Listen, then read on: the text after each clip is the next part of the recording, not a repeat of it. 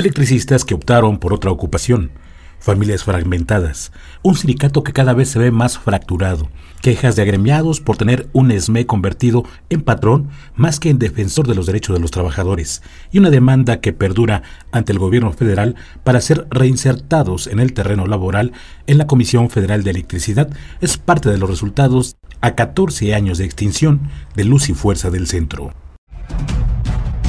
Radio Expresión presenta el podcast de la investigación. El 11 de octubre de 2023 se cumplieron casi tres lustros de que 44.300 trabajadores de Luz y Fuerza del Centro fueron echados a la calle de su trabajo, debido a que el pasado 2009 un decreto de extinción emitido por el panista Felipe Calderón Hinojosa terminó con la compañía. A lo largo de la resistencia civil y con el fin de lograr una reinserción laboral, ha habido huelgas de hambre, personas detenidas al momento de sus manifestaciones y logros de creación de algunas empresas particulares.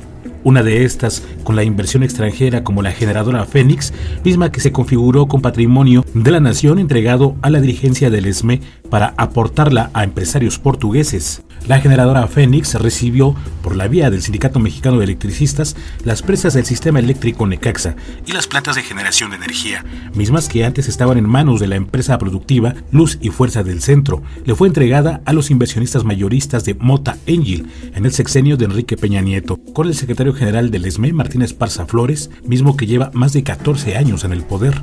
De acuerdo con datos de la dirigencia oficialista del Comité Central del Sindicato Mexicano de Electricistas, existen unos 700 trabajadores en la región norte de Puebla, distribuidos en la cooperativa LF del centro y empresas de seguridad privada Poseidón, ambas del ESME, además de la generadora Fénix, en donde ocupan esta mano de obra. Por lo anterior, se ha alimentado aún más la división en el sindicato, dado que el ala opositora o democrática del Sindicato Mexicano de Electricistas asegura que con lo que se ha logrado con el Comité Central del gremio, solo se ha aprovechado por los que están en la cúpula del poder, dado que ahora se han convertido en patrones al ser empresarios e inversionistas en Fénix.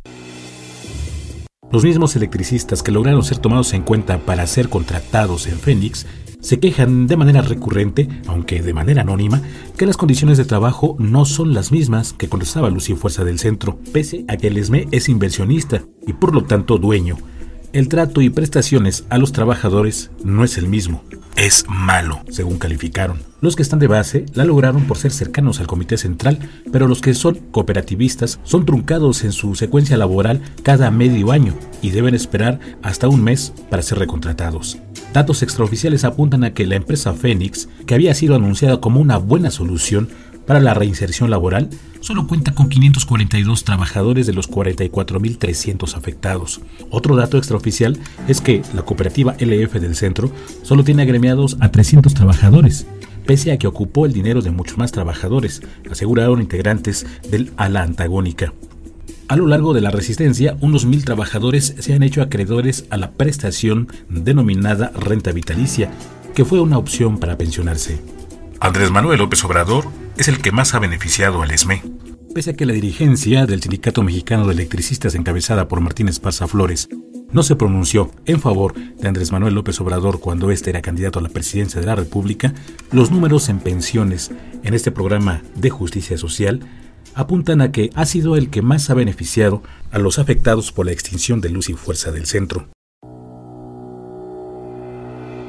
Opiniones sueltas del gremio electricista afectado por la liquidación de luz y fuerza del centro cuantificaron unos 9.000 trabajadores beneficiados con la compensación por justicia social promovida por el gobierno federal, gestionada por el ex dirigente Rosendo Flores, dirigente del ala democrática del ESME.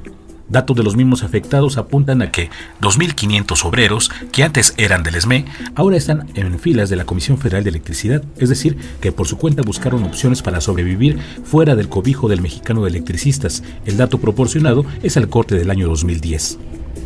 Se estima que unos 2.000 trabajadores ya fallecieron desde la fecha en que se emitió el decreto de extinción. Unos más están jubilados, otros ocupados en algún oficio distinto al electricista. En cambio, también se compartió la estimación que a la fecha hay poco más de 25.000 afectados por aquel decreto que no han sido beneficiados ni por el gobierno y tampoco por el Sindicato Mexicano de Electricistas. Por lo tanto, están ocupados en distintos oficios. En octubre de 2009, el entonces presidente Felipe Calderón Hinojosa, emanado de las filas del PAN, decretó la extinción de luz y fuerza del centro, y la operación eléctrica se transfirió a la Comisión Federal de Electricidad.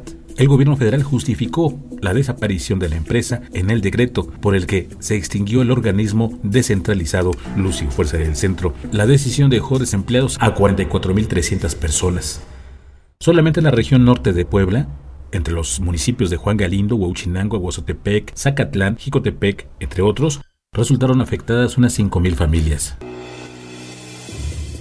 El último dato proporcionado por el secretario de Fomento a la Salud en el Comité Central del Sindicato Mexicano de Electricistas Miguel Márquez Ríos es que están pidiendo que 10.144 trabajadores sean contratados por la Comisión Federal de Electricidad. Incluso, el pasado 10 de octubre de este 2023 cerraron dos carreteras federales para presionar al gobierno federal a ingresar a una mesa de diálogo. El mismo representante sindical expresó que en la actualidad unos 3.500 afectados ya no podrían ser resertados al terreno laboral, dado que están enfermos, algunos con problemas graves en su salud.